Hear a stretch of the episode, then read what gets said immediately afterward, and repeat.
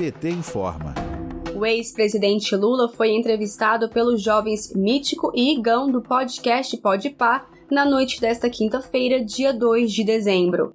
Na ocasião, Lula incentivou os jovens a entrarem na política para mudar a realidade e melhorar o país.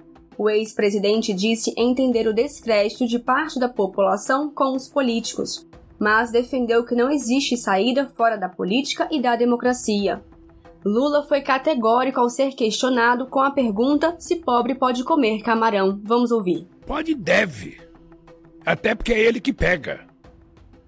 É ele que pega o camarão, é ele que constrói o carro, é ele que faz a roupa que você está vestindo, sabe? Então ele tem direito de ter as coisas que ele produz. O Bolsa Família também foi tema da entrevista. Lula afirmou que o programa tinha uma função social extraordinária e lembrou de como era feito o pagamento deste benefício.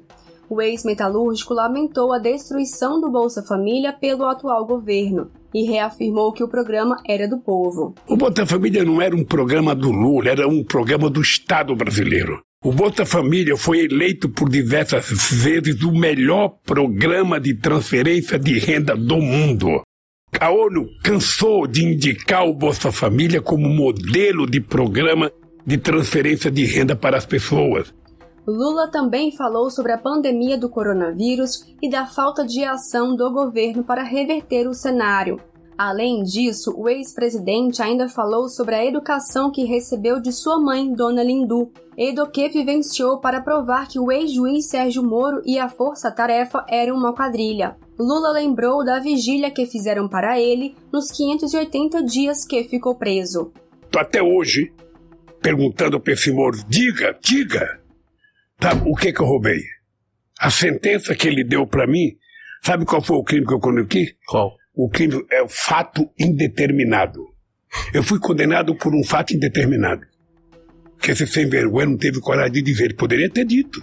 A entrevista de Lula ao podcast Podpah foi destaque nas redes sociais. No canal do PT no YouTube, por exemplo, foram mais de 30 mil visualizações. A entrevista também foi transmitida por outros canais. Com isso, simultaneamente foi vista por 300 mil pessoas. De Brasília, Thaisa Vitória para a Rádio PT.